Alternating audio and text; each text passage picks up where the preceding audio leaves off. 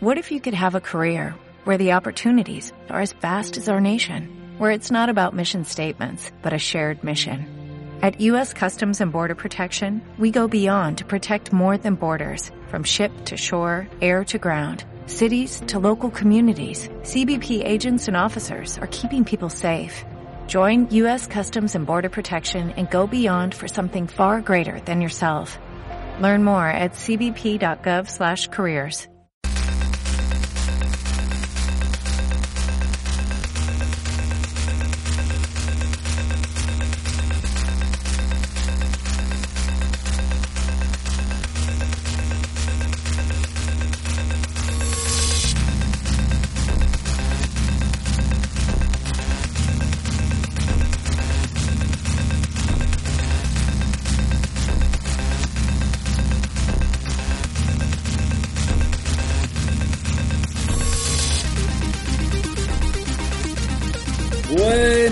días, buenas tardes, buenas noches. Bienvenidos una semana más a No es País para Spoilers. Hola, buenos días, buenas tardes, buenas noches. Estamos aquí una semana más y una semana especial para No es País para Spoilers. Así es, amigos, porque cumplimos nuestro primer aniversario. ¿Quién nos lo iba a decir?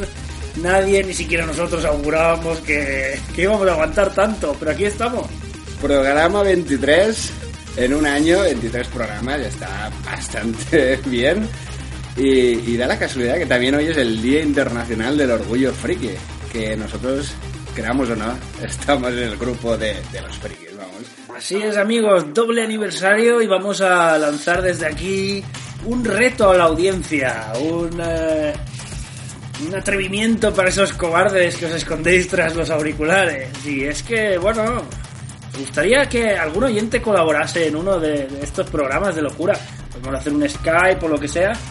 Y no tenéis más que proponérnoslo. Nosotros escucharemos atentamente vuestras candidaturas. Y no temáis, porque si os lanzáis probablemente solo seáis vosotros y entréis directamente. Así que, nada amigos, ya sabéis que tenéis las vías de contacto. Está el Facebook, no es país para spoilers. Y el Twitter, arroba no país spoilers. Y el número de Alberto, que es 67049. sí, sí, sí, la verdad es que haría mucha risa poder conocernos así un poco la gente que nos sigue, si nos sigue alguien. Probablemente pase una bola de estas del oeste. Y, y nada, proponer una película y debatimos sobre esa película. También hay que tener un poco en cuenta que no me vengáis aquí la, trilogía del Señor de los Anillos, porque esto puede ser eternamente mortal. Ver las tres películas, versión extendida y comentarlas con el libro, etcétera, etcétera. Que molaría, sí, pero sería un poco muy bestia. Pero sí que os podemos dejar más o menos proponer tema y que digáis, mira, pues a mí me molaba mucho yo que sé, Charlie la fábrica de chocolate y nos cagaremos en vuestra madre, pero haremos un especial, ¿no? Para... No, Tim Burton, ¿no? Que por cierto, va a sacar una nueva película y tiene la misma mala pinta que tenía en las últimas 20. Eh, ¿Es esto de Alicia o esto ya no es suyo? No, no, Alicia es productor él, mm. que esa también la primera era malísima. Y, y nada, yo qué sé, podemos cine clásico, culto, de los que nosotros, bueno, ya sabéis. Sí, Vértigo de Alfred Hitchcock. sí, ya está, Por ejemplo, Ben-Hur, Los Diez Mandamientos. Grandes clásicos. Premutos. Bueno, amigos, vamos a hablar hoy de 12 monos. El ejército de los 12 monos. Yo no sé de qué me estás hablando. Pues sí, amigos, si sabéis de lo que hablamos es porque habéis visto esta paranoia de película del año 95-96. 1995. 1995, con lo cual, aunque parezca que fue ayer, tiene más de 20 años la maldita película ya. Hay que darse un poco así, por dicho que tú ves una película de estas dices, hostia, es del 99. Y luego echas cálculos y dices, joder, qué viejo soy, tío, ya lleva ya 20 años la puta película yo la vi en el estreno o poco del estreno y nos estamos haciendo ya un poco viejunos, sí. amigo. Yo creo que el problema de del el 2000 y tal es que como rompe mucho, no, no, te da la sensación de que ha pasado tanto tiempo. Dices 95, y cuando era el 2003 decías, hace nada. Sí, 95, y es el 2010 y dices, hace nada. 95, y es el 2015 y dices, hostia. 20 años. 20 años, Doc. Que probablemente hagan un remake en breve, porque Sí, conociendo cómo va la industria, además me acabas de comentar que hay una serie por ahí que yo no tenía ni idea. Sí, sí, hay una serie, yo tampoco la he visto, no sé nada. eh, por lo que he leído han cambiado un poco lo que es la estructura del esquema de... Pero bueno, que son viajes en el tiempo y algo que ha pasado pues apocalíptico y todo el rollo este. Pero supongo que habrán cambiado lo que es el final y todas estas cosas, por si no ver. Es como hicieran el, el remake del sexto sentido, que ya te sabes el final, ¿para qué coño vas a ver Pues sí. es- esta mierda?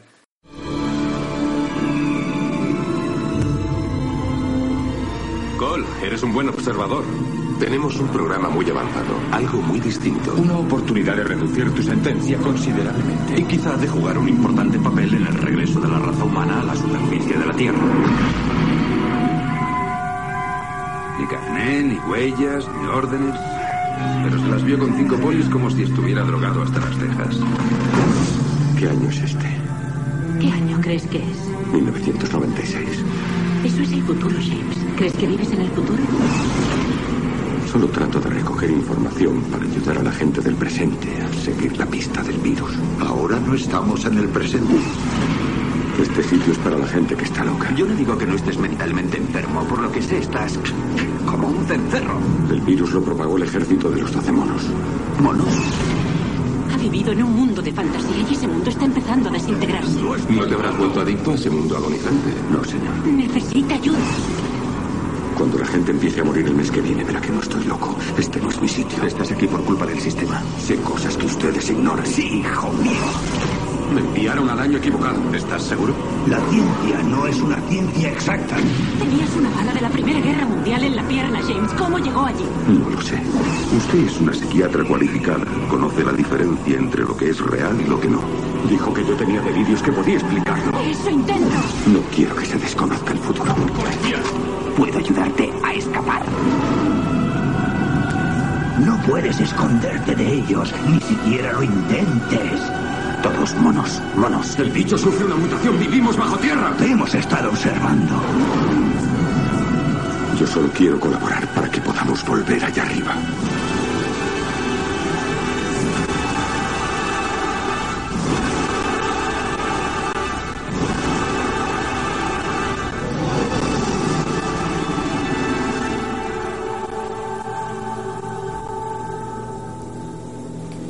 Y nada, la peli surge la idea a partir de un corto que se llama La GT de un tal Chris Marker, que era un corto que venía a ser más o menos lo mismo, una persona que tenía como un sueño recurrente o un recuerdo recurrente, él no lo sabía muy bien. El final de este corto, curiosamente, también eh, transcurre en un aeropuerto, con lo cual pues hay muchas similitudes ahí y sí que era un poco este este rollo de viajar en el tiempo y, y de arreglar ciertas cosas o viajar para descubrir ciertas cosas. El corto es un corto de estos muy experimental, si tenéis ocasión de verlo, pues veréis que simplemente sientan a un tío, le ponen un gorro de lana con parches en la cabeza y son cosas de este estilo, todo en blanco y negro, así muy raruno, una voz en off. Y bueno, si 12 monos en algún tramo se hace lento, el corto este ya es... uf, hay que cogérselo con muchas, muchas ganas. Dura media hora, pero se hace más larga que la, se La hace más película largo que, que la película de 12 monos. Así que os lo recomiendo solo si sois muy, muy fans del tema. El corto se llama La Jetée, es un corto francés del año 1965 y, y lo dirigió Chris Marker, por si queréis verlo, si lo encontráis. Y la verdad es que es básicamente esto, el director que es Terry Williams ha declarado muchas veces que él se ha basado en este corto para hacer esta película, que realmente para ser del 95 es un peliculón y es una película de culto. Sí, es una peli de estas de ciencia ficción que tiene su universo así chusco, oscuro, sucio. No sé, que tiene su, su propio mundillo y que te metes mucho en ella cuando la estás viendo. Nada más con los grafitis de los 12 monos y estas cosas. No, tiene, no sé, tiene mucha personalidad. Y también es verdad que Terry Gilliam venía ya de hacer Brasil, hacía unos 10 años, que también es una peli así un poco de este estilo de ciencia ficción. También es una distopía de estas en la cual el mundo pues está un poco perjudicado y la gente está muy controlada y este tipo de cosas. Y la estética de una peli y otra la verdad es que se parecen bastante. Y De hecho, se dice que los cogieron para rodar esta peli por precisamente por esto, por la peli esta de Brasil con Z. Eh, bueno, el tema del futuro es una, una cosa de que es una de las cosas que a mí me gusta porque si vemos ahora las películas del futuro son todo pantallas planas, móviles táctiles, hologramas, coches voladores y todo el rollo ese. Pero en los 80 y en los 90 era todo chatarra pura y dura, tío. Son plásticos, son teles de estas de tubo de, de antaño metidas ahí a presión en Sí, un robot, bolas. en bolas. Eh, no sé, es, es un, un futuro de los que a mí me molan. Eh, con los trajes estos de cuero raros, con cachivaches por todos lados, están armados con... No sé, es un futuro distópico porque realmente el futuro es más real en las películas de ahora, ¿no? Que sería todo así un poco en plan holograma, Minority Report y toda la mierda esta. Y a- antes eh, se pensaba que el futuro sería ahí, el futuro pues, apocalíptico de los 80 Sí. es, es muy bestia. Es muy Mad Max, Es muy Mad Max, sí, es muy todo súper sucio, súper roña. A mí es una de las cosas que me gusta de estas pelis. Sí, porque yo creo que no se concibía que el futuro saliese bien. Nadie pensaba que íbamos a llegar al 2030 vivos y, y en un mundo más o menos habitable. Y también hay que tener en cuenta eso, que la ambientación es de un mundo en el cual prácticamente toda la población del mundo ha muerto. Y por eso también la, te- la tecnología ha avanzado, pero ha avanzado de una forma muy rancia y muy limitada, con chatarra y lo que tienen por Y ahí. plástico. Sí, ¿eh? sí, sí. Inventar una máquina del tiempo conforme inventan en esta película, que es un tubo con plásticos y, y poco más. Realmente es interesante ver la tecnología de, de ese mundo pues apocalíptico.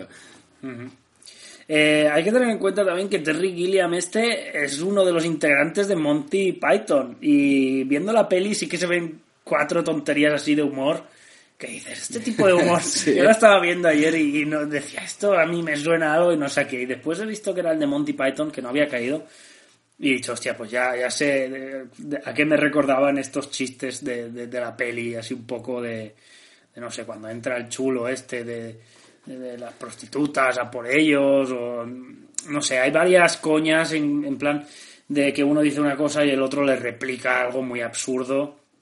Que, que es este tipo de humor así muy, muy sin sentido que hace Terry Gilliam. Es un humor muy británico, tío.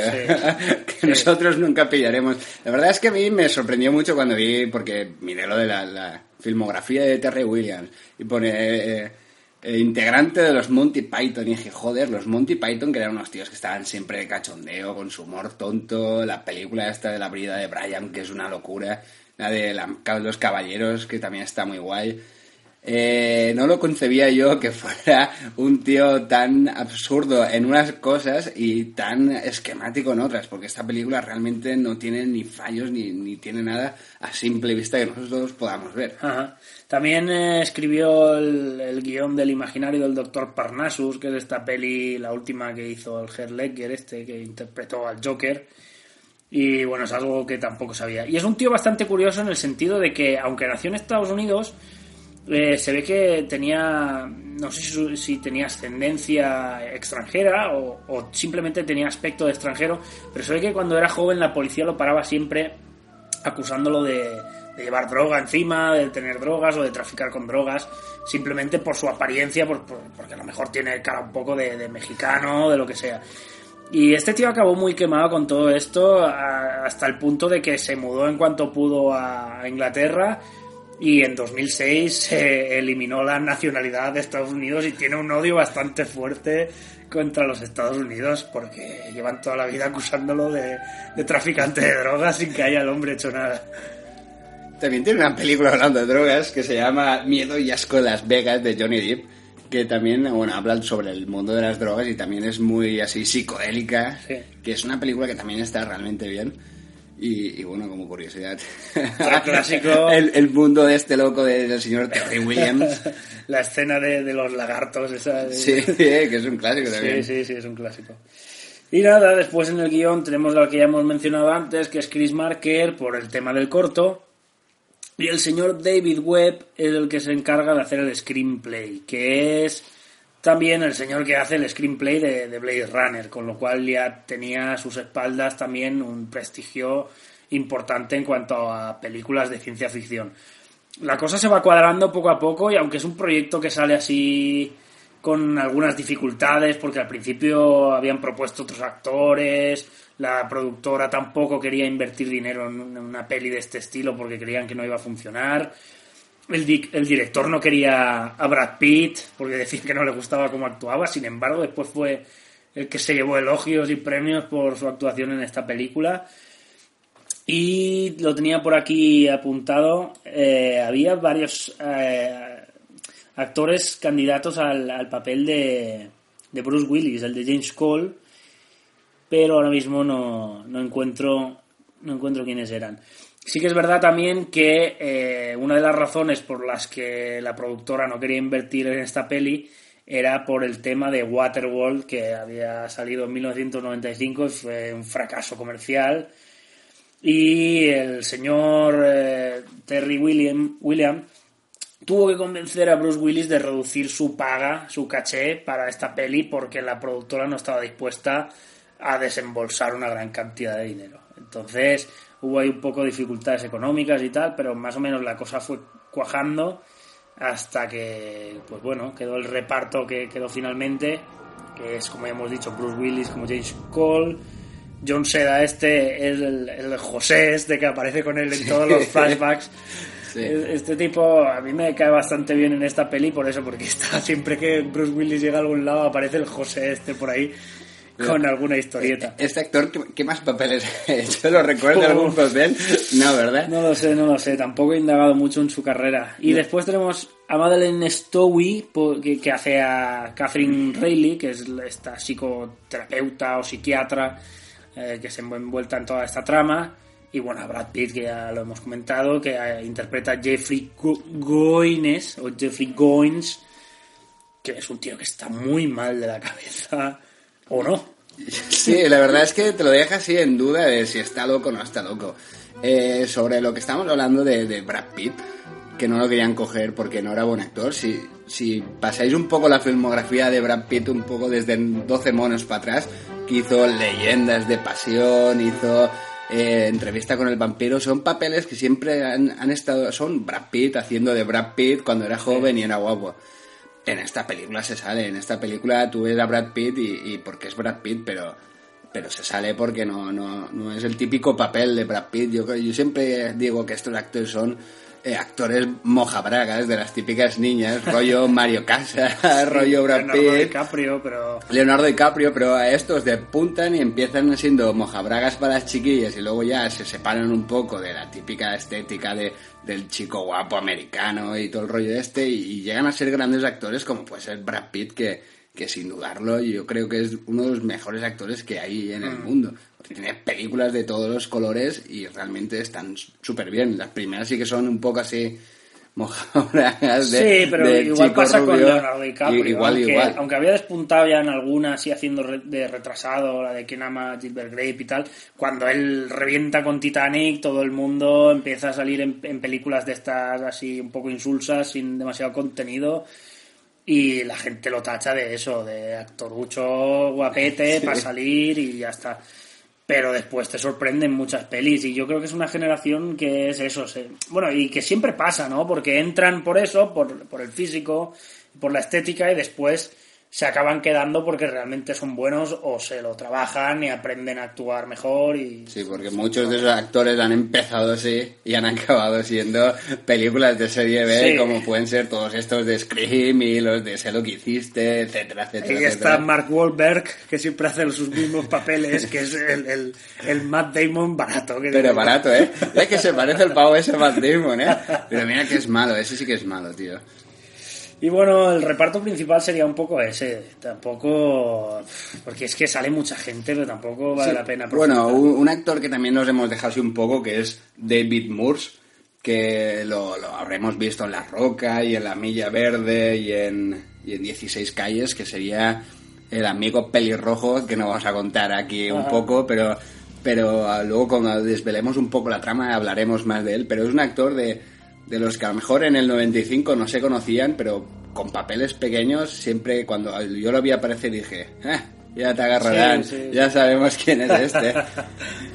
Y nada, luego, luego hablaremos un poco más de, de este señor. Sí, este tiene. Será por ser pelirrojo, pero tiene un poco perfil del Aldous Huxley este. Aldous Huxley, no, el, el comandante Huxley este de, de Star Wars, tío. El general Stock este. ¿Cómo se llama? Sí. El, el, el pelirrojo que da el discurso en Star Wars, sí. ¿Te puedes creer que estamos a 25 de mayo y hace un mes y medio que no sé que ha salido el Blu-ray y aún no me lo he comprado y paso por delante de la tienda y es no no voy a caer a 9.95 lo voy a comprar en una revista de Snack Yo tampoco lo he comprado, pero ni lo voy a comprar hoy en día ya. Ya la fiebre de Star Wars para ir al cine dos veces bien, pero para comprármela en Blu-ray ya no me llega. Bien amigos, podemos entrar un poco en la trama. La- tiene una estructura, hombre, aunque es de viajes temporales y tal, la estructura está bastante clara, porque está la introducción, que es cuando Cole está allí al principio en la cárcel. Voluntario, volun- yo no soy voluntario. ¿Vas a dar problemas, Cole? No, ningún problema. ¿Cómo pierde Bruce Willis en su voz original, eh? Por lo menos aquí, que estamos acostumbrados a- al típico vozarrón de Bruce Willis, luego lo ves en, en versión original y queda muy, muy apagado, le falta un poco más de, de- de- de chicha. Eh, también es verdad que Terry Gi- Gilliam eh, habló con Bruce Willis y le dijo que no quería para nada que pusiera su cara de tipo duro en esta peli ni que hiciera sus típicas sonrisitas de soy invencible, voy a, a comerme lo que me pongan por delante, ¿no? Porque no es el papel que tocaba en esta película. Él tiene que ser un tío invulnerable, se está volviendo medio loco, no sabe lo que es real y lo que no. Y, y, claro, si aparece Bruce Willis con su sonrisa de. De Yuppie Sí, motherfucker. Ahí está, ahí está. Pues esto hubiera perdido mucha credibilidad. Y eh, él no quería para nada que, que- que fuese Bruce Willis el prota. Sin embargo, aceptó, pero con una cláusula que decía esto. Bruce Willis no puede hacer sus sonrisas, ni sus historias, ni sus típicos gestos de tipo duro. Porque no pegaba para nada con esta peli. Y nada, bueno, después tenemos ya los viajes temporales, ya entraremos un poquito en esto, pero serán dos.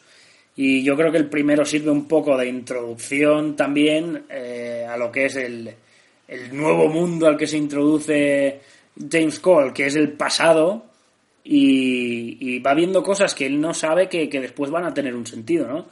Y después está ya el viaje en 1996, cuan- que es cuando todo empieza, aunque parece que es la parte justo donde no nos enteramos de nada, es donde empiezas a atar cabos al final y, y entiendes un poquito más las cosas.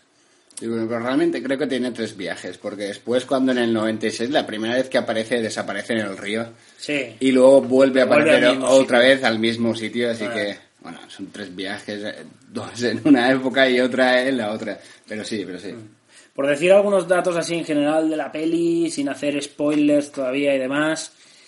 Bueno, decir que la trama se le sitúa junto a un hombre llamado James Cole, que es Bruce Willis, que está en un mundo posapocalíptico y se ofrece, entre comillas, como voluntario para un experimento científico en el que lo van a hacer viajar al pasado para descubrir por qué la humanidad está como está, porque ellos ahora mismo están viviendo en las alcantarillas. Y te lo dejan ver en esta pequeña introducción cuando él sale a no sé qué ciudades, no sé si es eh, Baltimore o Filadelfia, que son las dos ciudades que salen, y está todo nevado y vemos que en las calles no hay nadie, hay un oso polar por allí, hay un tigre subido a un edificio, un león. Un león. Y, y dices, ¿qué narices está pasando aquí? Y están eh, obsesionados con la historia esta de, del ejército de los doce monos y de que nadie sabe cómo, cómo ha sucumbido la humanidad a eso, ¿no? Saben que ha sido un virus, pero no saben nada más.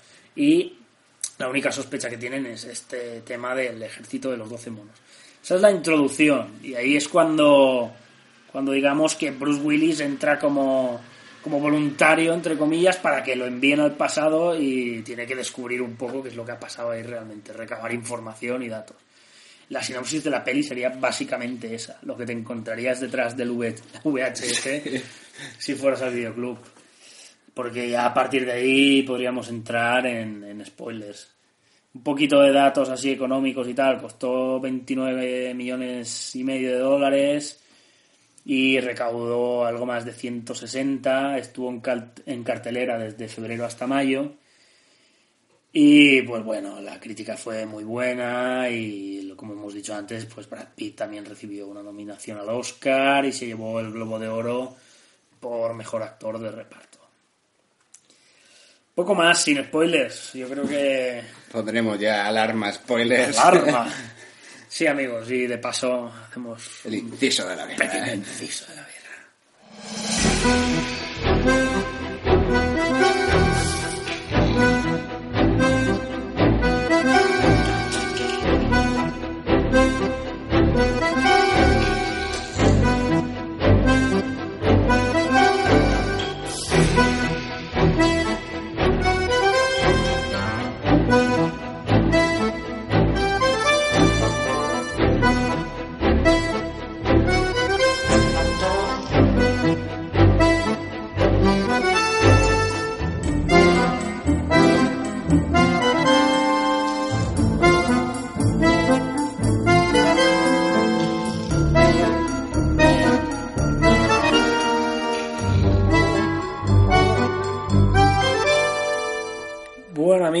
Después de este tema musical llamado Sweet Punta del Este del señor Paul Bookmaster, vamos a continuar. Hay que decir que este tema, bueno, es que no está ni siquiera inspirado, es un, es un trozo de una sinfonía que se llama así, Sweet Punta del Este, y que es del autor argentino Astor Piazzolla. El, encargado de hacer la banda sonora, Paul Bookmaster, dijo, hostia, necesito un tema principal para la peli. Y cogió este tema, que es así muy de tango argentino, si os, fijáis, y dijo, hostia, esto le pega. Es una sinfonía de estas que dura igual 15 minutos y cogió un trozo, igual le hizo dos arreglos, pero vamos, escuchas una y la otra, son prácticamente idénticas. Y nada, eh, para hablar un poco de las curiosidades, vamos a entrar en un enigma, en un misterio que hay esta película, que es el enigma Muse. Resulta que hay una escena donde están Cole y la psiquiatra, eh, no recuerdo su nombre, ¿cómo se llamaba? Catherine. Están en un callejón así, buscando grafitis del ejército de los doce monos. Y aquí surge un extraño misterio que nadie ha sabido resolver hasta ahora.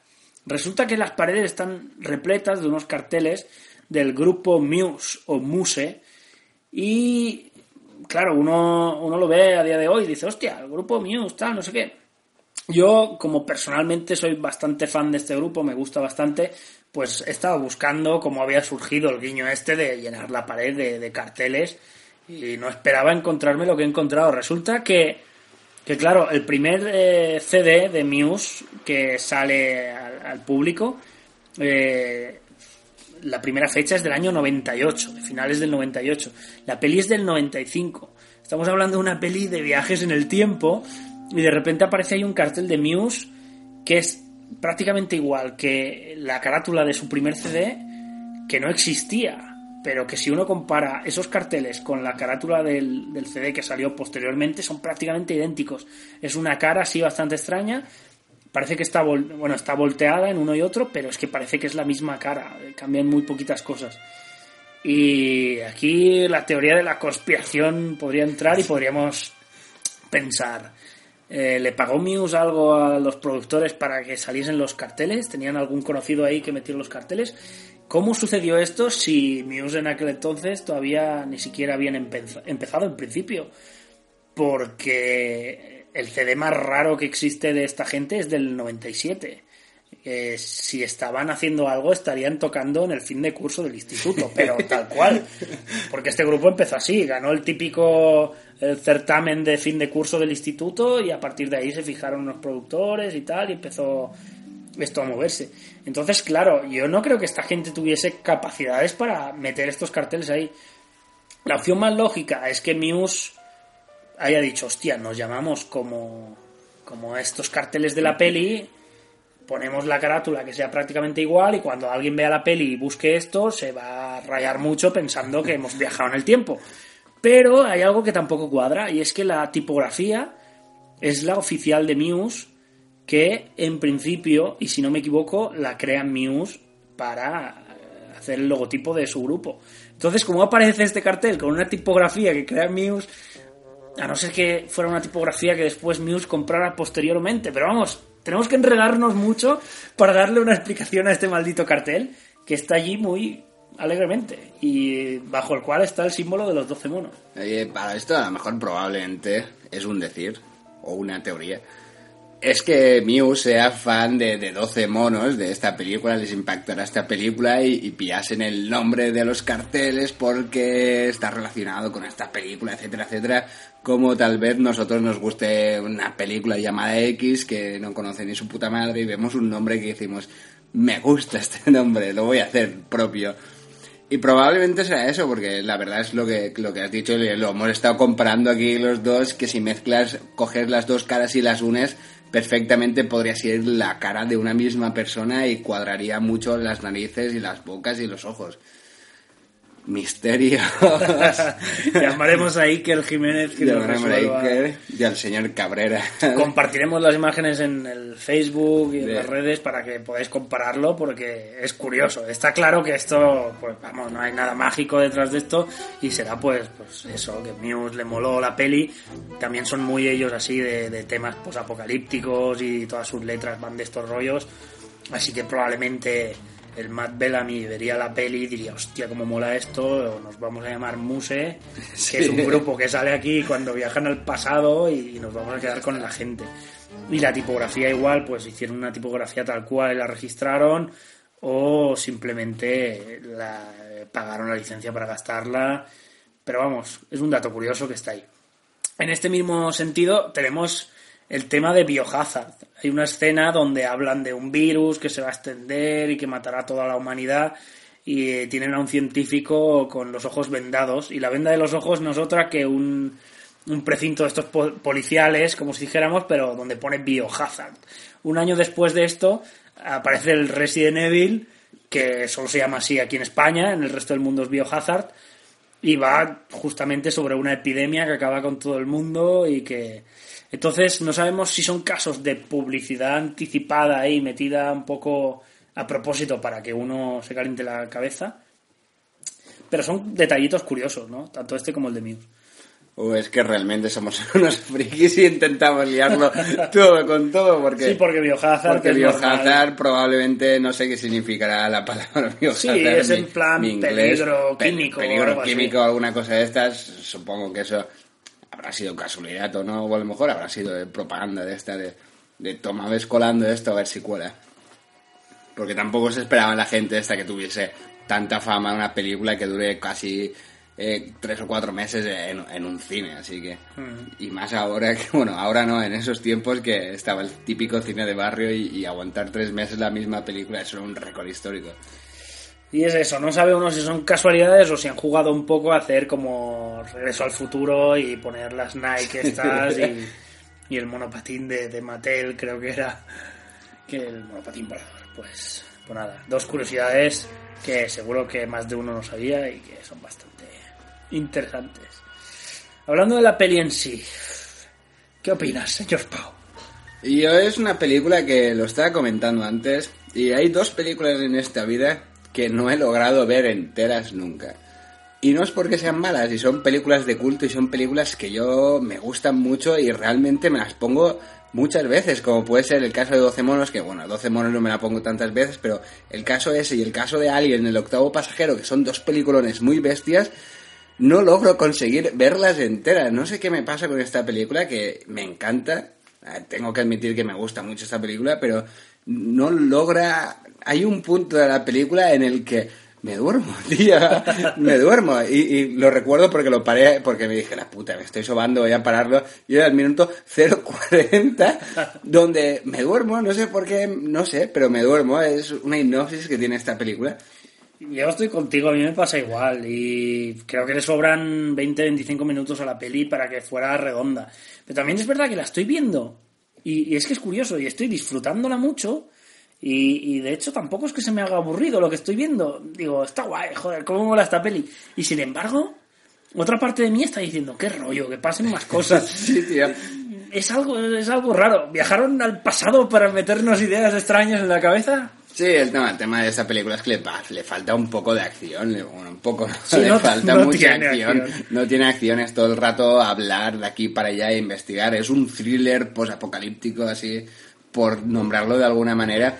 Y la verdad, es, es un peliculón porque es súper disfrutable esta película, pero no, no sé qué tiene que, que me hace dormir, igual como Alien el octavo pasajero. Es un peliculón que flipas, la he visto 700 veces, pero 700 veces en dos tongadas nunca he logrado decir, hostia, voy a verla entera a ver qué pasa. Hay un trozo que, que, que me aburre, me aburre o no sé por qué, me, me duermo.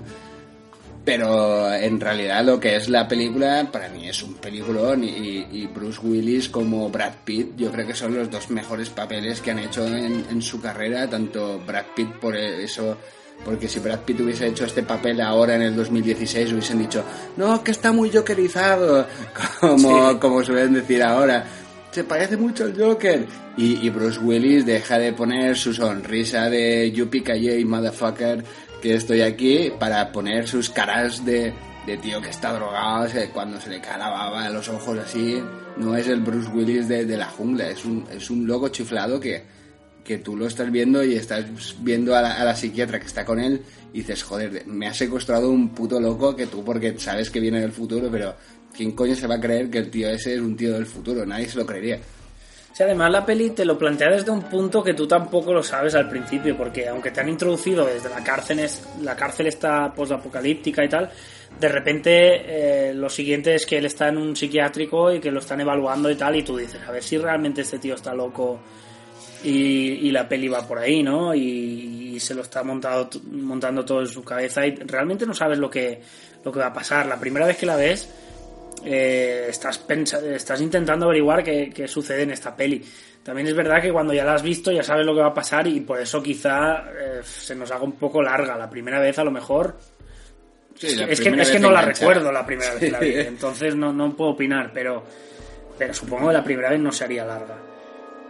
Y a mí lo que me hace mucha gracia es el tema de cómo tratan los viajes temporales, porque él viaja, quiere viajar al, a 1996, pero llega a 1990. Y el tema es que habla con otra gente y a lo mejor los, los psiquiatras que lo están evaluando, que no se creen nada de lo que dice, le dicen, bueno, usted piensa que, que estamos en el pasado, ¿no? Sí, debería estar en 1996. Y dice, señor Cole, 1996 es el futuro, ¿verdad? No, 1996 es también el pasado. Y, claro, él viene de, más adelante y simplemente ha viajado a un pasado anterior al que tenía que, vi- que viajar.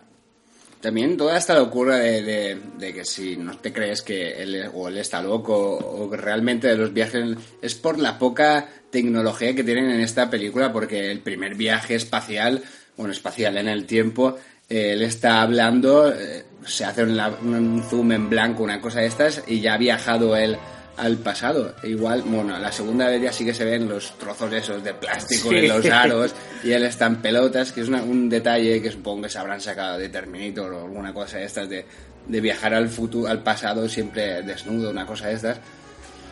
Y claro, tú te ves al tío este sentado ahí, todos los psiquiatras ahí dándole la chapa y luego lo meten en un manicomio y ves que Brad Pitt también está ahí y dices, joder, el tío este en qué momento se ha metido aquí. Es genial el tema de Brad Pitt, como desde el primer momento como que le cae bien el, el Cole este y está intentando ayudarlo desde el primer instante que lo ve. Y, y es que lo hace muy bien Brad Pitt. Y el momento en el que tú te empiezas a dar cuenta de que él se está haciendo el loco, pero para distraer a los enfermeros y tal, y, darle una oportunidad al otro de escapar, cuando le da la llave, además hace frases hechas así muy tontas, eh, de juntar palabras que separadas significan una cosa, pero juntas significan a lo mejor vete de aquí, o cualquier historia. Vete, vete de aquí no sería, pero a lo mejor dice, eh, no sé, algo que acaba en VE y algo que empieza por TE. Y le está diciendo vete y le está dando una llave. Y, y no sé, es lo que te, te hace plantearte, decir, ¿este tío realmente está loco? Eh, él está ahí diciendo que su padre es alguien muy, muy importante, tú estás pensando lo típico de sí, ya, claro. Sí. Está el otro hombre este Sí. que dice, divergente, divergente. Tu mente es divergente, mi mente es divergente. Eso es genial, eso es genial. Sí, la verdad es que el momento del psiquiátrico es, es muy bestia. Porque es que están todos zumbados y cuando hay un momento que él está en la cama cuando se come la, la araña que lo ves y dices, hostia, ahí es cuando te das cuenta o te da la sensación de que Bruce Willis está súper cuerdo en un lugar de locos lunáticos que dices, joder, pobre hombre, si te pasara a ti eso, ¿cómo coño reaccionarías? Y es cuando el, el- el- el Brad Pitt la lía por la noche y empiezan todos a levantarse de manera, porque no son locos de estos de, de se me va la cabeza, son más, más rollo Sí, se más alteran rollo mucho. alteran y, y dan más impresión que si fueran locos de prisión de Arkham City. Y el tema de la araña también inquieta bastante, porque tú dices, hostia, que se ha comido una araña este tío ahora. ¿A qué santo? Una araña enorme que lo que te está dando es, es asco verla en pantalla y el tío se la mete en la boca, la mastica y la para adentro. Y bastante metraje adelante le dice a los científicos del futuro de donde él viene, bueno, del presente, que se ha comido una araña porque no tenía dónde meterla para que la puedan analizar. Porque él, claro, ha ido a por datos y a por Claro, y cada vez que él vuelve del pasado, bueno, del pasado, bueno, sí, del pasado al presente, él llega en pelotas allí, que creo que es la película que más veces se le ve el culo al señor Bruce Willis porque se pasa media película en pelotas. Y creo que nos hemos adelantado un poco porque no, no- no hemos hablado de, de ese futuro distópico en el año mil, bueno, 2035. Nada, eso está a la vuelta de la esquina donde vemos esa tecnología chusquera, vemos ese mundo nevado donde solo están los animales sobrevivieron y vemos esas cárceles que tampoco te explican nada. Y una cosa de las que yo dije, no tiene mucho sentido que cojan a un expresidiario para o un preso para enviarlo al pasado. Yo enviaría a un científico, una cosa de estas, no enviaría a uno que estaba en Picasen, básicamente. Y nada, vemos esos trajes super guays con esas correas, esas pistolas o esas varas y, y la verdad es que a mí me encantan esos futuros pues apocalípticos. mucha bolsa de basura por ahí, no, no sé. Los trajes son como, como de plástico así negro muchas veces, que parecen bolsas de basura. Eh, mil capas de plástico. Cuando él sale la primera vez a la ciudad, le dicen que si tiene una mínima grieta en el traje no lo van a dejar entrar ya por la contaminación. Y lleva como un traje de astronauta, pero es que Sí. encima lleva como si fueran bolsas transparentes, unas unidas a las otras. Y te hace padecer, estás diciendo, hostia, se le va a rajar aquí el traje o algo. no, lo que mola es eso, porque realmente hay películas de estas de año 2022 y salen ahí todos coches voladores y cosas de estas y realmente si hubiese un, un mundo de estos yo, yo realmente me lo imagino así lleno de mierda y destrucción nada de, de cosas bonitas ni, ni, ni cosas por el estilo yo soy de los del mundo apocalíptico de, Mad Max, Blade Runner, de estas películas chusqueras ochenteras que nos molaban tanto cuando éramos nanos. Sí, es que tiene una esencia así muy Blade Runner esta peli también. El ambiente muy parecido, calles. Bueno, aquí no vemos calles, pero eh, cuando lo vemos en la, en la prisión y tal, es un ambiente muy agobiante, gente ahí súper eh, cerca una de otra, las celdas súper pequeñas con varias personas dentro. Y después cuando viaja al, al pasado, que era el presente de la gente en el momento en el que salió- la peli, te lo presentaba de una forma bastante jodida, porque... Sí, no son calles limpias ni calles, No, no, no, es- el Bronx de, de, Sí. de allí. Y era el año 96 y realmente era una crítica a la sociedad brutal que la gente igual con esto de los viajes en el tiempo se le pasa un poco por que, no se da mucha cuenta, pero, pero realmente te está haciendo una crítica brutal de cómo estaba el mundo, de la contaminación, de tal. Y, y no sé, retrata muy bien toda, toda esa esencia de los barrios pobres, de las ciudades grandes y demás. Y nada, ya aquí nosotros nos adaptamos a la película, hemos viajado del presente al pasado hemos hablado de- del tema de este, el psiquiátrico y después él, él logra escapar, bueno, logra escapar del psiquiátrico, no, lo enganchan allí y, y los del futuro presente lo vuelven otra vez a, a llevar a la- a- al planeta, bueno, al mundo suyo posapocalíptico para enviarlo ahora sí, porque esto sí que es lo que me mola de esta película, que te envían al futuro, al pasado, pero ¿a qué pasado? No se sabe porque son tan chapuceros y tan... Y, y la tecnología es como es, que te envían al 1990, luego te envían a la Segunda Guerra Civil, luego te envían al 96. Y es cuando ya llegan al, museo donde está esta doctora seis años después de, que Bruce Willis desapareciese así sin más, de una celda súper pequeña por un conducto de ventilación que no cabe ni tres dedos. Y nada, vemos a esta señora hablando de, su libro y de, todo el rollo este. Y hay una cosa que me moló mucho a mí, que es que están hablando sobre los jinetes de Apocalipsis y todo el rollo este, y luego hablan sobre el mito de Cassandra. Que el mito de Cassandra eh, es una maldición. Bueno, Cassandra era una, una diosa de estas egipcias, podrían ser. No, egipcias no llegaban a ser. Eran de. será griega. Griega, sería una, una diosa griega que tenía la maldición de Apolo, de que ella sabía el futuro, pero que nadie se la tomaba en serio, y que ella fue la que predijo la caída de Troya con el caballo y todo el rollo este, y se ve que la gente lo la cogió con manía y dijo, hostia, esta tía está loca, no sabe lo que está diciendo, y supongo que os la mataría, ¿no? No, no me he leído la leyenda, ¿no? Pero, pero los griegos sabes cómo acaban todas estas leyendas, que o muerta o paleada, y así que, que es un poco lo que va envuelta a esta película sobre el mito de Cassandra. El Bruce Willis sabe que el futuro es lo que hay. Y él viene aquí contando, intentando descubrir que descubrir el- el- la enfermedad del virus. Y nada, nadie, nadie le cree y, y todo el mundo le dice que está loco. Y si tú te paras a pensar, si fueras al pasado a decir que el 11 de septiembre hay unos aviones terroristas, ¿quién te iba a creer? Nadie, y es, es- bueno, supongo que alguien te creería. Y. Y sí que lo dice, es que es verdad que está todo muy relacionado con este tipo de cosas. Y cuando están hablando también de, ahora ya cuando ha llegado a 1996, eh, es recurrente una noticia cuando ellos van en el coche y tal de un niño que ha caído a un pozo y que están intentando sacarlo, que lleva allí dos días ya. Y está allí todo el condado de Missouri ahí muy preocupado por el chaval y la noticia está ahí muy tal. Y Bruce Willis dice, no digas que viene el lobo porque... Mi, padre, mi padre siempre Sí. decía que no vienes, que, que, que siempre no digas que viene el lobo. Porque después nadie te creerá. Y es justo lo que decíamos del mito de Cassandra. Porque Claro. es, es el mito de Cassandra hecho cuento y muy resumido y fácil de entrar. Eso se ha transmitido así de, por tradición or- oral, pero es lo típico, de que si tú no dices muchas veces eh, me ha pasado, me va a pasar algo y es mentira o tal, a la de cinco no te va a creer nadie. Y en este caso, eh, él simplemente pues tiene la maldición esta de Cassandra. Nadie lo cree, pero porque lo que está diciendo es absurdo, nadie lo creería. Nadie- sí, es eso, es que nadie se creería eh, cómo, cómo pasaría todo esto.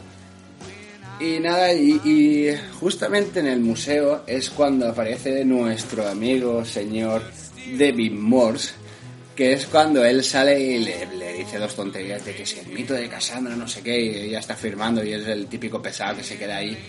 Que tú lo ves y dices, bueno, lo ves, pero porque ahora sí que es un poco más reconocido. Supongo que en el 95 no sería tan reconocido. Y dices, hostia, este es el de la milla verde. Y dices, ya está, ya está la liada. Porque, sí, porque es el típico famo el actor famosete que dices, vaya tela. Y aparece el tipo este firmándolo diciendo de qué pasaría si el mito de Cassandra fuera real y todo el rollo este.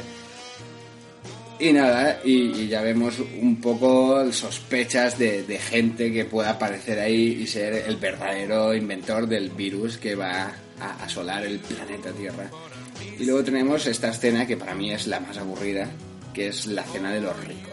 Sí, esto es un poco lo peor, pero primero porque no entiendes lo que está pasando. Primero Bruce Willis, eh, señor James Cole, ataca a Catherine cuando más o menos lo ha llevado bastante bien con ella. De repente están allí parados en el coche, ella le está curando la herida de bala esta, que es de la Primera Guerra Mundial, una barbaridad similar, que esto es muy gracioso, que lo envían al pasado y aparece ahí en la Primera Guerra Mundial. Con su amigo Joe. Sí, con su amigo, ¿cómo se llamaba? Sí, José. José, ¿eh? Y le meten un balazo en la pierna. Y el tío, mola que lleva tres días por el mundo con la bala metida en la pierna. Sí, no pasa nada. Hasta que ella le ve la sangre y le dice, te voy a sacar eso a ver qué tienes ahí.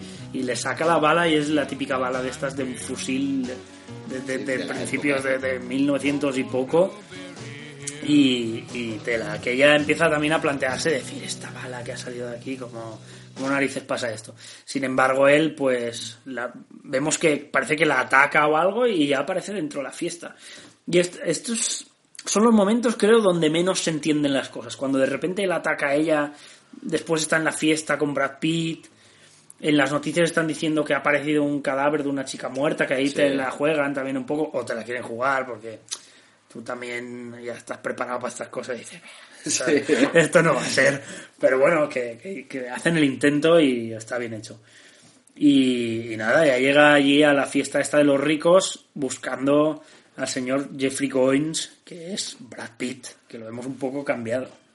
Sí, aquí él ya está, parece que ya está eh, un poco más curado, que ya no esté tan loco. Y realmente lo que ahí encuentran es que el padre de, Brad Pitt resulta ser el que habían en las fotos del futuro o presente, que era el tío que estaban buscando, que era el, el, el que creó o el que se cree que él creó el virus de, de los 12 monos, o el virus, no, no tiene nombre el virus.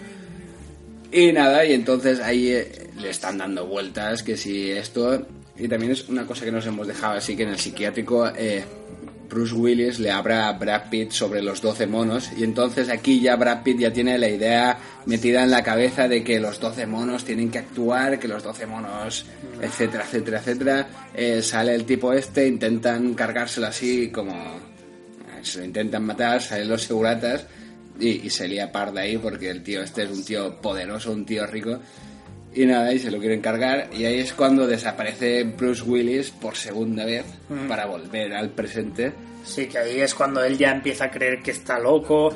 Y sobre todo porque quiere creerlo, porque él quiere quedarse en el mundo del pasado, eh, donde puede respirar el aire, donde está esta chica que le empieza a gustar, la señora Catherine esta, y realmente eh, despertarse rodeado de aquellos doctores locos que lo envían al pasado no le hace ninguna gracia.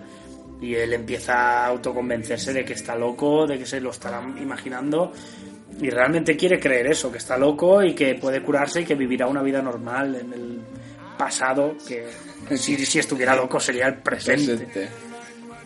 Sí, ya luego lo, ya, y ahora es la recta final, ya es cuando lo vuelven otra vez al 1996. Eh, la doctora se da cuenta luego en el camino de que, de que el Bruce Willis tenía razón, de que realmente el niño estaba en un granero y va atando cabos, eh, se da cuenta de que la bala, le han dicho que la bala es imposible que la tuviese un tío porque esas balas se gastaban en la Primera Guerra Mundial. eh, que creo que es en el 29 o en el 30 o una cosa de estas, pregunta de trivial que nunca sé. Y se da cuenta que eh, aparece una foto de- del señor James Cole en, en la Segunda Guerra Mundial, que realmente qué casualidad que te hagan una foto mientras estés ayudando a tu amigo José. Sí, es que justo salen José y él. José y Bruce Willis, que es justo en el momento que él ya vuelve otra vez ahí. Por eso me mola a mí el tema este de que hemos inventado una máquina del tiempo aquí con plásticos y, y- y aros de, de metal que te puede enviar al 1995 como que se te puede enviar a la época de la prehistoria porque es Y una encima puta lo envían casualmente allí al momento donde se hace la foto. Él pasa allí un minuto, le meten el balazo y desaparece. Pero justo esa foto es la que le sirve a Catherine para creerlo del todo. Sí, y es- no sé, son de- pero es que también la gracia de la peli está ahí, ¿no? Porque parece que al final es eh, Bruce Willis o James Cole el que ha causado todo, el que le mete una idea a Claro. Brad Pitt en la cabeza, a la vez eh, está la psiquiatra preocupada, la psiquiatra acaba contactando con el el futuro, el- el, el- presente. no, con el- el biólogo este que hace el virus, asustada diciéndole que su hijo va a robar el virus. Cuando tiene esa conversación al lado está el señor este pelirrojo, que es el sospechoso número uno de la película, y ahí realmente es cuando a él le entra esa idea en la cabeza de hacerlo él. Cuando tiene esa conversación su jefe, que es el biólogo que ha creado el virus, con la psiquiatra por teléfono. Entonces, todo lo ha provocado eh, James Cole, pero a la vez James Cole ha ido ahí para evitarlo. Entonces es el pez que se muerde la cola y esto no Sí. tiene ningún sentido. No hemos llegado al final, final, final, pero es que ya hay que meterse en teorías de estas porque es que ya, ya es inevitable. teorías conspiranoias. Sí, bueno, al final es que van ahí y encuentran a los típicos llamados verdes eh, que quieren salvar al planeta con el, el rollo este de los 12 monos y realmente lo que los 12 monos o el ejército de los 12 monos son ellos que quieren sacar a los animales para que no estén presos y no sufran eh, pues las presiones que sufren estos animales que son salvajes metidos en jaulas. Los liberan, se arma de Dios Y entonces, porque esto es una cosa que nos hemos saltado y es bastante importante, el señor James Cole, Bruce Willis, tiene un sueño que es repetitivo durante toda la película, donde sale un, un aeropuerto, donde sale un tío que se cae, donde sale Brad Pitt disfrazado y, y- Sí, pero además el sueño va ver. cambiando, ese recuerdo Claro. cambia mucho. A veces sale Brad Pitt, a veces no. A veces sale la, la, eh, psiquiatra que ella le dice, ahora estoy yo, Sí. pero antes no estaba. Y él le dice, no, siempre fuiste tú, ¿no? Y también he estado leyendo que es que el director y los guionistas y tal querían darle mucha importancia al tema de los recuerdos y cómo cambian en nuestra cabeza, que, que con el tiempo los interpretamos de forma diferente, como nosotros vamos cambiando, eh, no los vemos siempre igual, no tenemos un recuerdo ahí inmutable que no va a cambiar nunca. Entonces esto refleja un poco eso, él tiene un recuerdo de, de, de esa escena, de un disparo en un aeropuerto, alguien muriendo, pero si nos fijamos en los diferentes sueños que salen en la peli, las diferentes versiones, a veces sale Brad Pitt, a veces no, a veces se le ve la cara a la chica, a veces no, y es un poco, es un poco raro uno este tema. Y aquí se van atando cabos. eh, también en el pasado, bueno, en el presente había una grabación de un número de teléfono donde decía lo del ejército, los 12 monos, etcétera, Mm. etcétera. Y caes a la conclusión de que ha sido eh, la, la- la doctora Catherine la que ella ha enviado el mensaje Mm. al, al presente que es futuro, diciendo que es una tontería, que los 12 monos, etcétera, que es cuando coge Bruce Willis el teléfono también, vuelve a llamar al mismo número de teléfono dejando un mensaje y a los dos segundos aparece José otra vez Claro. por ahí diciendo que, habían, por él. que habían recibido su mensaje. Y a todo esto tenemos una conspiración aquí dentro que es lo de lo del yonki, este vagabundo de los dientes, que no tiene sentido, que en teoría tiene un micrófono en los dientes y él escucha las voces de este señor, buen hombre, y no sabemos si es real o no es real. Claro, es- esto es lo más raro de toda la película. Vemos estos ventiladores que, que- que van y vienen, que son como ventosas, extrañísimos, y la voz parece que viene de ahí, y la propia voz le dice, puedo estar en la habitación de al lado, puedo estar en el futuro y ser uno de los doctores, o puedo estar solo en tu cabeza. Pero ¿qué más? Estamos hablando. Y tú dices, madre mía, ¿esto, esto qué narices es? Y, y además, a veces reacciona de una forma, porque este hombre aparece una vez en las calles y sí que habla y parece que está hablando de lo mismo que Cole. Después cuando ella está en esa calle y busca a Cole y lo encuentra, este hombre la toma por loca y no sabe muy bien, está toda la película jugando a, este juego de están todos locos o es verdad o sí o no. Qué desgracia. Sí, sí, que es, es lo que lo que te engancha esta película, saber si qué está pasando. Y nada, luego veríamos el final ya, ¿no? Porque esto ya estamos Sí, en, en el sí. aeropuerto y ya estamos con el final que se repite lo que que lo que Bruce Willis está soñando toda la película. Vemos al niño pequeño que resulta que es Bruce Willis Sí, él viendo se ve morir a a, sí él mismo morir. Eh, descubrimos que este tipo pelirrojo que sale en el periódico es el que lleva el virus, él escapa, lo detienen, ella se queda llorando con él y llega ya el momento fetiche de la película donde sale este pelirrojo, se pone a hablar con una señora y descubrimos que esta señora es la científica del presente futuro Sí. que ha estado enviando al señor Bruce Willis al pasado para solucionar esto y le dice que ella se llama, no sé, dice su nombre, dice agente de seguros. Sí. Con lo que realmente esa mujer estaba en el momento del incidente o no, o ella ha viajado al pasado y ahí es cuando ya se explota la cabeza y es cuando ya buscas por internet, Claro, puede estar ahí para detenerlo, puede estar, ahí, estar ahí porque, porque estaba, estaba ahí. y era casualidad y que ella viajó con él y realmente se queda la película con este gran dilema de, de Sí. final que hay 25.000 teorías que Que ahora, además- ahora comentaremos unas Sí, cuantas.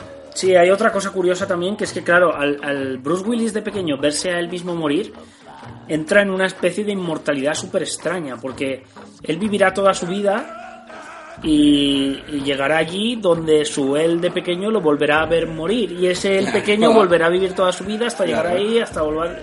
Es, el, es imposible de, de solventar esa situación, porque ese recuerdo existe y, y ya no se puede modificar, y siempre pasará eso. Yo estuve leyendo teorías, no esta vez que la última vez que la he visto, pero teorías la, hace, yo qué sé, quizá hace dos años que la vi y, y hablaban incluso de- del tema del universo que se expande y se contrae y volverá a pasar lo mismo. Había teorías de, de que es que esto pasaba, pasaría infinitas veces, pero porque el universo eh, se expandiría hasta contraerse y volvería a pasar el Big Bang y volvería a pasar exactamente esto. Y había, o sea, la gente estaba muy rayada con este tema y con la mujer esta del avión también, como dices. Sí, yo también vi una, una teoría de estas de que el universo está girando hasta que llega un punto que chocará no sé qué universo con otro universo, estallará y de ahí el Big Bang y otra vez los monos, los romanos, los egipcios, etcétera, etcétera, etcétera. Y nada, inciso de la birra y continuamos con nuestras teorías, que tengo unas cuantas de aquí. También antes de acabar vemos que el niño se queda mirando el avión donde está la científica esta del futuro y el pelirrojo hijo de puta que suelta porque también en el, en el aeropuerto cuando dicen señor abra la caja ahí es la primera vez que él abre la caja abre el virus y lo deja escampado así Mm. Sí. que eso ya estaría infectado Y además da una lista de, de, De sitios de donde sitios donde va a ir, Que que, son- son justo los que Bruce Willis ha estado comentando de la plaga empezó en tal, tal. Siempre me acuerdo de Mombasa. Y el otro dice, pues lo mismo, tal, tal, tal, Mombasa. Y tú dices, hostia, es lo mismo, Mombasa, tío. Y, y nada, que es una peli que está, que está muy bien, muy bien hecha en este sentido. Eh, investigándolo hoy un poco, he leído que tuvieron que rodar algunas escenas otra vez, porque una vez intentaban montarla, decían, hostia, esto no cuadra, aquí la hemos cagado, porque realmente cuando trabajas con varios momentos temporales puedes meter la pata fácilmente. Sí, la verdad es eso, la verdad es que esta película lo que mola es que no tiene ningún fallo de estos que chirríe mucho en plan de si John Connor es del futuro como su padre es del pasado y tiene el hijo que es del presente, que dices, hostia, esto no tiene sentido ni pies ni cabeza. Y esta película está muy bien atada y por eso yo creo que es lo que él quería el director, que todo el mundo se quedase con cada uno, pues que cada uno se invente el final que a él le apetezca y ya está. Y que... Así es. En breves instantes. Teoría. Teoría.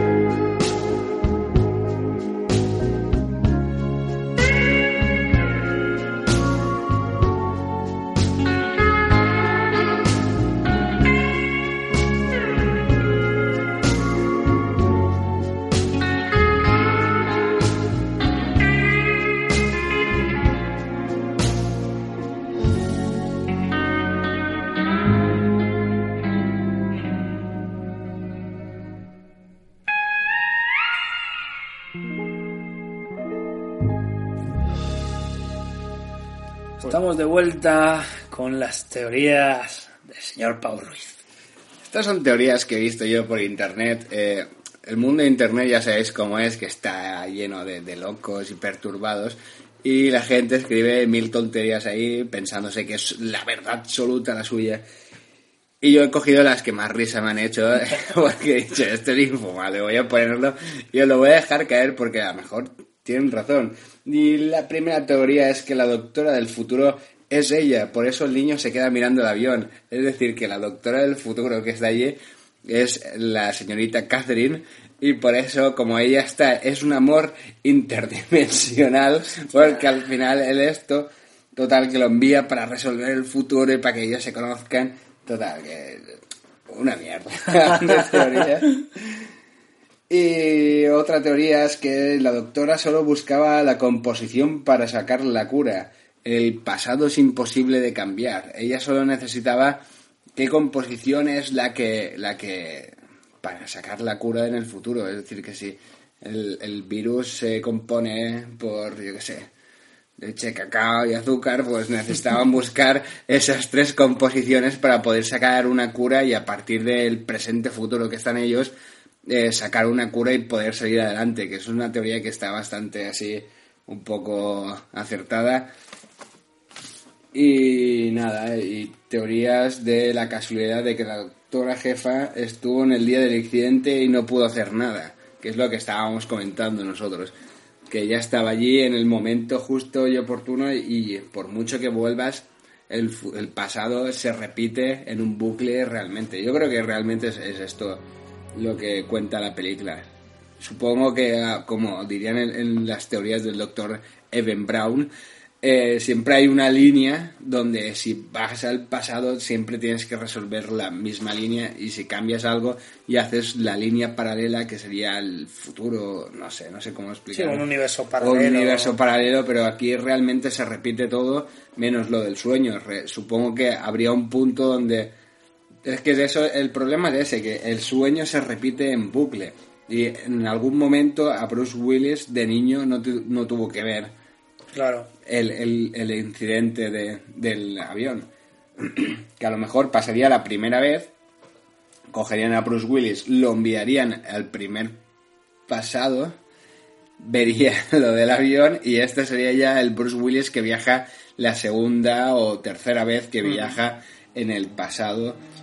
Esto siempre pasa con las pelis de viajes en el tiempo, que tienes que pensar eh, cuántas veces ha viajado ya y cuántas veces ha hecho esto, si es la primera, si es la segunda, pero en este caso es lo que tú dices, yo creo que tiene que ser ya la segunda o algo así, porque no es un camino que él está creando, eso ya está creado porque él ya tiene el recuerdo de haberse visto a él mismo. Claro. Si no, no tendría ese recuerdo. Si no, él crearía ese recuerdo para el niño siguiente, o sea, para su yo del pasado. Pero si él lo creara por primera vez, él no se acordaría de eso. Claro. Entonces, entonces sería eso. Que En este dando- caso mínimo es eh, que Bruce Willis ha vuelto y el protagonista de la peli sería el Bruce Willis niño que por primera vez lo ve como mínimo.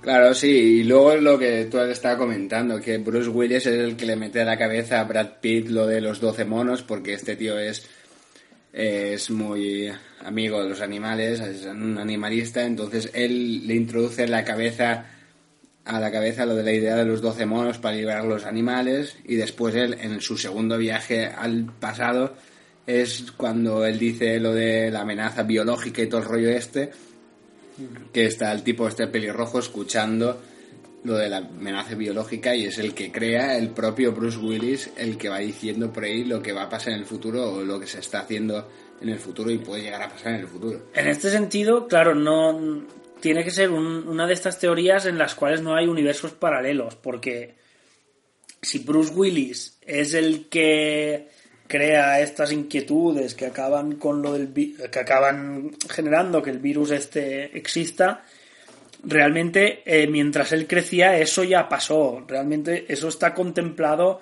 digamos que es el, el- que solo existe una realidad y que ese tiempo siempre ha sido así, no no pasó de una forma y después Bruce Willis fue y lo modificó. Digamos que los 12 monos existen porque Bruce Willis ya estuvo ahí desde el primer momento. Es la típica paradoja que dices, ¿y por qué Sí. viajó ahí la primera vez si no había pasado nada? No tiene sentido. Pero es que tampoco tiene sentido si cogemos los universos paralelos, porque en ese caso pasarían cosas diferentes cada vez que él viaja al pasado a cambiar algo. Sí, bueno, también está la teoría esta de que cuando Bruce Willis, el sueño de Bruce Willis es que cuando disparan al tipo este pelirrojo, el tipo pelirrojo resulta que es Brad Pitt y no es el, el otro tipo. Ajá. Así que a lo mejor en el sueño que él tiene, donde el Bruce Willis del pasado se cruzó con el del presente, o el del futuro, no sé cuál es, ha cambiado la historia porque ya no es Brad Pitt, es otro tipo, pero que también hace el mismo acto, porque al no cruzarse Bruce Willis con Brad Pitt, no le mete la idea de los 12 monos y salvar la ciudad. Pero tampoco tendría sentido que los 12 monos existiesen. Y es igual como cuando está en el futuro que hay imágenes del tipo que va a soltar el virus. Es el padre de, de Brad Pitt, no es, no es el pelirrojo el que lo crea. Ya, Tal que aquí aunque tienen información un poco vaga, tampoco saben muy bien lo que ha pasado. El tema es que, que no hay por dónde cogerlo esto. Que si intentamos sacar la teoría cierta al, al 100% vamos a acabar como Brad Pitt en el, en el psiquiátrico este. Entonces, pues no lo sé.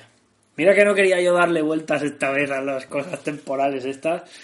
Y al final hemos acabado ahí, que si sí, que si no, que si universos paralelos o, o no. Sí, realmente es esto, es todo lo que pasa en las películas, menos quitando Back to the Future, que más o menos te lo dejan un poco así arreglado al final, pero que tampoco tiene sentido. Bueno, Ah. son, son paradojas temporales que no se pueden Sí, explicar pero en Back to the Future también está todo contemplado. Sería un poco un caso similar, porque está, está contemplado que él vaya, que él presente a sus padres, que él, si te fijas, Claro. eh, ellos después sí que recuerdan a un Marty que los ayudó, por eso le pusieron Marty.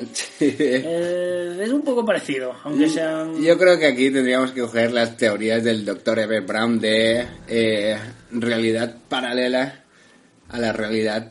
U- Hay una línea donde todo va a continuar y cuando cada vez que vuelves del presente al pasado eh, abres un camino paralelo al camino original, pero que todo el mundo, todos desembocan al mismo, Sí, esto al mismo como, destino. como cuando el almanaque en the Claro. Future 2, que cuando lo coge Biff, pues la cosa desvaría y vemos un futuro de estos poco- alternativos, pero que todos van al mismo, al mismo, todos van al mismo final que va a ocurrir la desgracia. Así que habrá un punto clave en la historia donde sea el punto clave donde se vayan a, a desviar todos estos puntos paralelos de la, de la historia.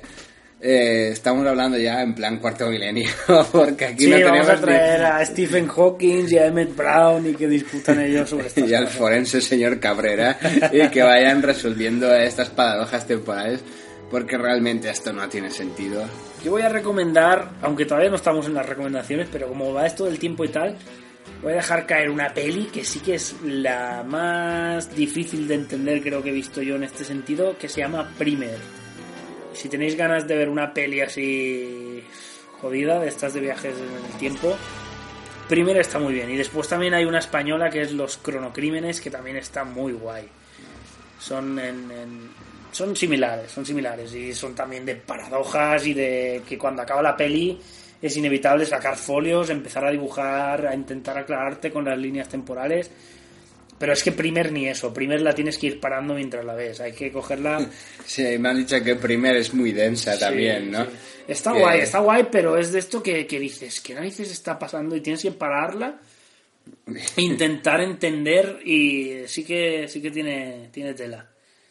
Y nada, podemos hacer conclusiones ya, ¿no? De esta película. Sí, pues una película del año 1995 que ha envejecido muy bien, todo se ha dicho, eh, no excede en efectos especiales desde el principio, así que ha pasado bien.